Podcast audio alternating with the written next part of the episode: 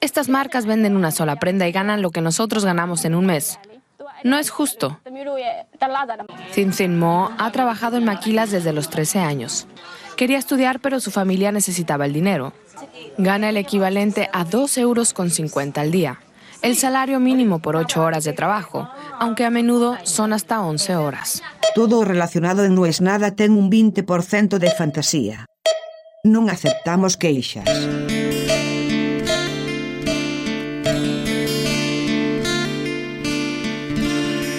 Que esa sería una buena definición.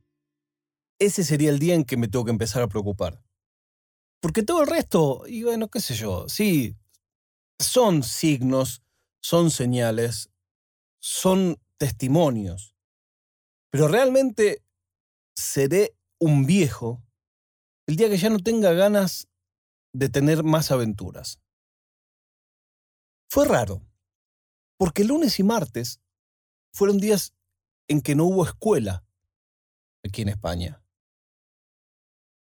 El lunes los negocios abrieron, algunos sí, algunos no, la mayoría sí.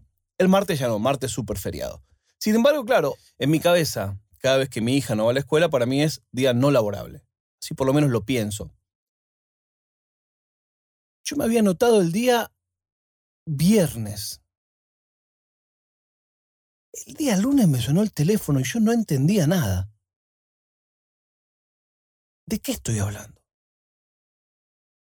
El anuncio decía, buscamos hispanoparlantes para trabajar y vivir un año en Tailandia. La verdad es que caigo siempre en esas. Cada vez que sale en un diario, buscan a alguien que gane 5 mil dólares por mes y se vaya a vivir solo en esta isla maravillosa, siempre mando. Porque siempre digo, este nadie me va a llamar nunca en la vida. Pero esta vez me llamaron. El viernes escribí, el sábado me escribieron, entré a una web donde tenías que decir sí, leí todo, acepto, acepto, acepto. Y el día lunes a la mañana, un llamado de un número extraño. En Europa pasa una cosa interesante, que es que cuando te llaman de un call center para venderte, te aparece sospechoso de spam. Esto era un número de línea que yo no conocía y que no era spam tampoco. ¿Qué onda? Devuelvo la llamada. Estábamos caminando yendo a un restaurante al mediodía. Habían venido unos amigos de Cataluña. Y cuando llamo, me atiende un tipo con un acento alemán. Sí, hola, no sé qué. digo, perdón, tengo una llamada perdida suya. Hola, no, no sé qué, ¿qué habla? No, no. Digo, perdón, tengo una llamada perdida vuestra. Ah, la compañía Des. Y ahí mi cabeza, que yo estaba en la calle, caminando, con hambre y medio tonto, digo, espere, espere. Ah, ¿ustedes son los de Tailandia? Ah, sí, sí, me dice el tipo. Y ahí, instantáneo, pensé, digo, uy, la puta, yo estoy llamando a Alemania, este llamado me va a costar una fortuna porque le di llamar sin pensar. Espere que le voy a pasar, le paso con mi compañera, me tomó todos los datos, me pasa con la compañera. Me atiende una chica, en inglés, me dice su nombre, un nombre latino. Digo, ah, bueno, bueno, entonces hablas castellano, vamos a hablar castellano. No, no, no, we must do this in English. Bueno, entonces toda una charla de por qué yo había aplicado. Claro, ni yo sabía por qué había aplicado. O mejor dicho, sí sabía. Claramente no era un desafío profesional y me empezó a explicar de qué se trataba. Necesitaban gente para un call center que hablara castellano nativo. Es raro a mi edad pensar en ir a trabajar a un call center.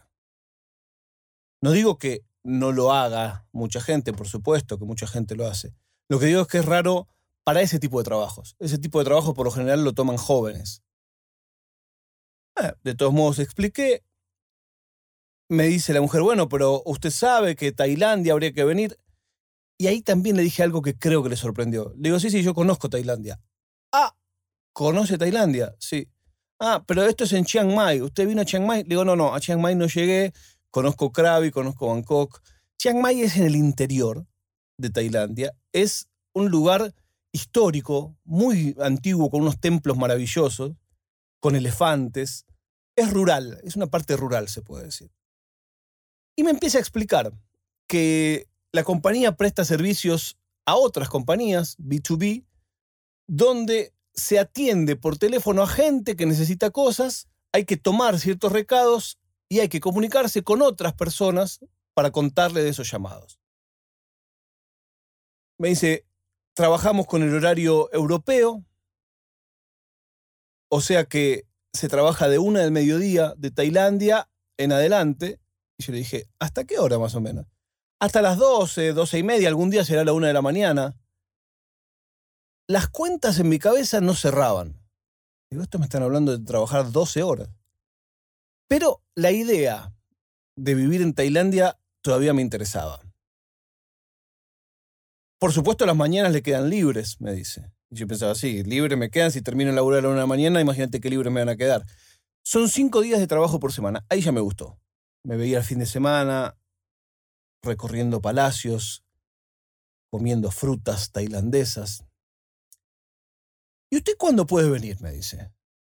Digo, mire, yo podría ir mañana o podría ir en cualquier momento. Digo, porque como yo soy freelancer, no, no tengo compromiso con nadie.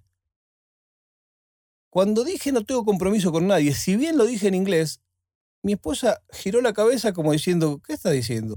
Yo nunca ni le había contado que apliqué para ese trabajo. De repente estábamos caminando y yo me pongo a hablar en inglés con unos tipos diciendo, yo iría a Tailandia tal día y tal otro. No va a ser la primera vez que pase, ella no, no, no se va a sorprender, por supuesto. Y ahí yo hago otra repregunta, porque ahí se me apareció esta imagen que dije, ay, ay, ay, ay, ay. Digo, ¿este trabajo es de ventas? No, no, no es de ventas. Mi cabeza yo no entendía por qué un trabajo de call center te hacen ir a Tailandia. claramente no era un aviso para alguien que viviera en Tailandia. Era un aviso para alguien que quisiera ir a Tailandia un año.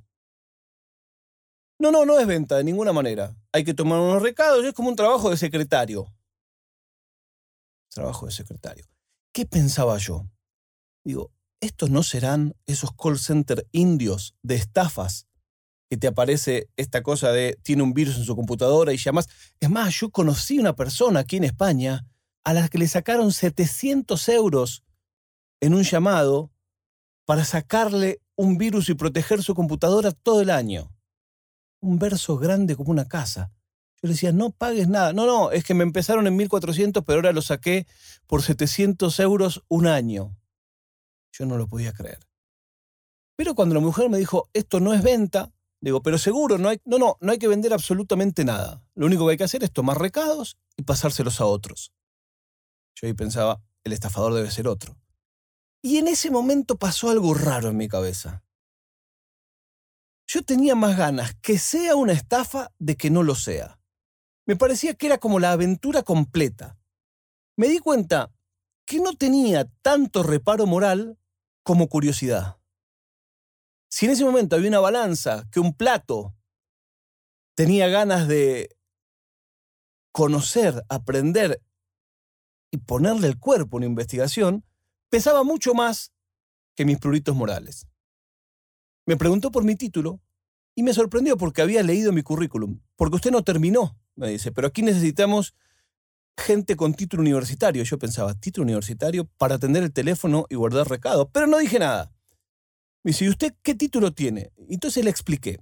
Ahora existe una tecnicatura que cuando yo estudié no existía. Por lo tanto, como yo tengo más de cuarto año, me correspondería el título de técnico en publicidad. Claro, explicar todo eso en inglés no es tan fácil, pero me acordé que ella hablaba castellano. Le dije, una tecnicatura. Ah, eh, como técnico superior, me dice ella. Digo, mira, no sé si es superior o inferior, pero claro, pero ¿cómo lo diríamos en inglés? Tecnicatura, bueno, technical degree, no sé qué, que esto, que el otro. Me dijo, bueno, voy a hablar con mis colegas a ver si ese título nos vale. Todo esto en inglés. Y te volvemos a contactar. Antes de cortar, me dice, pero no entiendo cómo, cuándo puede venir. Le digo, sí, sí, yo puedo ir mañana, si usted quiere. Porque el resto de las cosas que hago lo hago por internet, no tengo problema. Digo, lo que sí, yo en diciembre voy a ir a Argentina para las fiestas, pero después puedo volver. Ah, no, no, no. Entonces sería en enero. por qué no es tan fácil entrar y salir de Tailandia. Ahí te lo juro que me hizo un poco más de ruido todavía la cosa. Entiendo que se refería a la visa laboral, que debe ser de una entrada, pero es raro. A mí me sonaba, una vez que vengas acá con nosotros a hacer las estafas entre los elefantes, no te vamos a dejar volver. Ahí le tuve que explicar a mi mujer, corté el llamado. No, mira, es una gente que me escribió una cosa para irme un año a Tailandia. la cara de mi mujer era como, no me sorprende. Y yo ahí me miraba desde arriba y digo, vos entendés que cualquier otra pareja en el mundo que tenga esta conversación se separan en el acto. Porque yo no le decía que nos vayamos toda la familia, le decía, me voy un año a Tailandia. Bueno, fuimos a comer, toda la comida alterné. Tostas con jamón, elefante de Chiang Mai. Tortilla de papas, templo del Buda. Mi cabeza no paró. ¿Cuándo contestarán?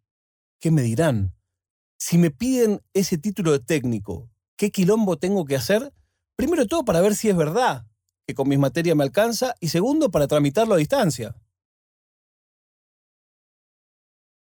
El 12 de octubre es uno de los días más feriados del año en España. Sin embargo, ayer me llegó un mail de esta empresa diciendo que muchas gracias, pero no. Ahí me dio un poco de lástima. Por un lado, por no ir a Tailandia.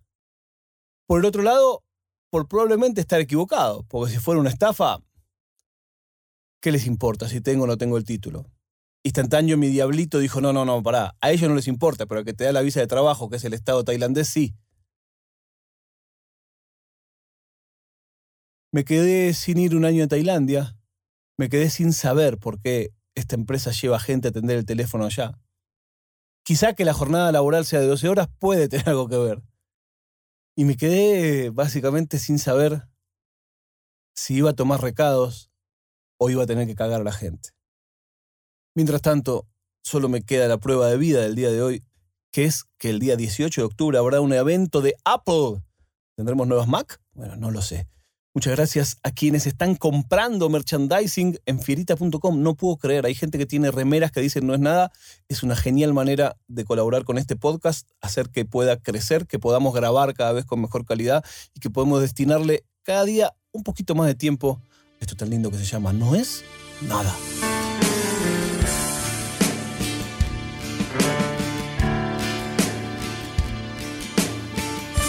È una produzione di OfficinaNerd.com.